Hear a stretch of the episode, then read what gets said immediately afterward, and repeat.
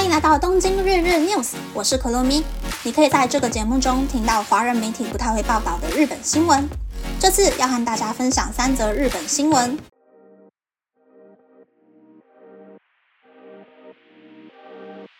第一则新闻是，三菱 UFJ 银行推出最新的房贷方案，若是在指定年限内没有缴完贷款，借款人可以决定要继续还完贷款。或是将房屋委托给银行合作的公司，将房屋卖出之后，把剩余的贷款一次付清，还能将剩下的现金使用在下一间房屋的头期款。三菱 UFJ 银行表示，这个方案是因应每个人不同的住屋需求，推出这个让借款人可以减轻因为贷款没有还完，必须住在已经不符合需求的房屋里生活。不过，这个贷款方案的利率比平常的贷款方案多出百分之零点二。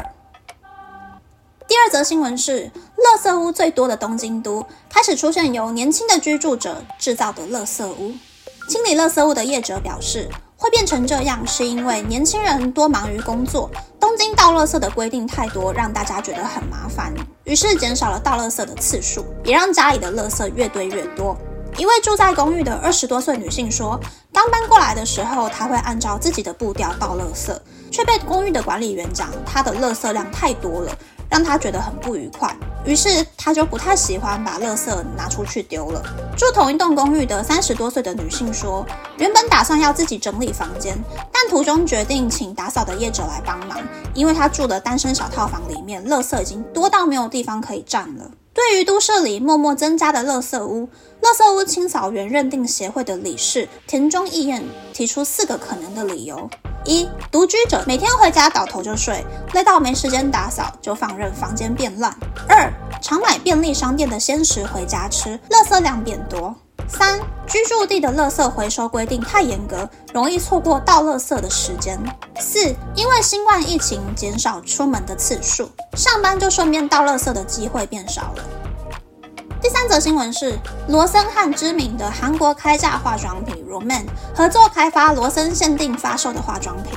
继 Seven Eleven 的帕拉多、全家的 Sopo，罗森终于有自己的化妆品品牌了，名字叫做 Environment。Environment 在三月三十一日发售，目前只有唇膏、四色眼影、指甲油、睫毛膏和气垫粉饼五种商品。颜色都是以目前日本和韩国很流行的四大个人色彩为主，每种商品的尺寸都比原本的 Roman 更轻巧，更适合放在包包里面外出补妆时使用。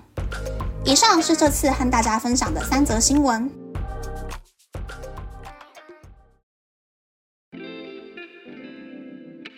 第一则新闻是三菱 UFJ 银行的新贷款方案，其实还蛮理想的耶。趁现在东京房价开始往上涨的时候，单身的人可以先买个小公寓，等五年、十年后结婚就卖掉，把剩余的钱拿去投资新房，或者是当自己的私房钱。小夫妻的话可以买个透天，让孩子有活动空间。等到二十年后孩子长大了，就把透天卖掉，换成价位比较低的公寓。多出来的现金就可以直接变成退休金了。反正日本的房贷就算配合美国升息，目前的利率还不到百分之零点五，就算再加百分之零点二，看起来还算是蛮 OK 的。第二则新闻是垃圾屋的新闻。日本每个乡镇市的垃圾回收规定都不一样。共通点是要在早上八点前拿到指定的地方丢，而且每天能丢的垃圾种类都不一样。像我这样懒得记日子的人，就会选有垃圾集中区的公寓住。公寓管理员会在早上八点前用大的垃圾袋把每一个用户丢的小小的垃圾袋统一装起来，拿到门口让垃圾车载走。有些管理员就会在这个过程去看住户有没有好好的做垃圾分类。那有一些更无聊的管理员，可能就会去观察垃圾袋里面装了些什么东西。但即使是自己丢垃圾的人呢，如果附近的邻居有那种怪怪的人，或者是有在捡回收的人的话，你的垃圾袋也有可能会被翻。所以我觉得要保护隐私，又要让大家有丢垃圾的习惯，最好的方法应该就是像台湾早期那样子，把垃圾拿去巷口那种很大的绿色的大垃圾箱里面丢吧。第三则新闻是，罗森终于有自己的化妆品品牌了。日本的 Seven Eleven 的化妆品品牌帕拉多历史是最悠久的，产品也是最多的。可是我觉得风格很像 DHC 或者是方科，就是一些基本款、保守款。全家以前的品牌叫做 MFC My Favorite Color，我觉得也跟帕拉都很像，是走安全的路线。但是现在的 Sopo 走的是年轻路线，颜色都很鲜艳，像是那种。黄色或者是蓝色的眼线笔，很像是那种放在化妆包里面，等到下班后跟姐妹聚会开趴前用的化妆品。罗森的 M by Roman，我还没有看到产品实际长什么样子啊。光是看照片，我觉得其实跟原本的 Roman 很像，就是满满的干燥玫瑰色系，很适合二三十岁的女生日常使用的化妆品。所以有点期待九月过后，Amber Roman 会不会再多增加一些新的品相出现？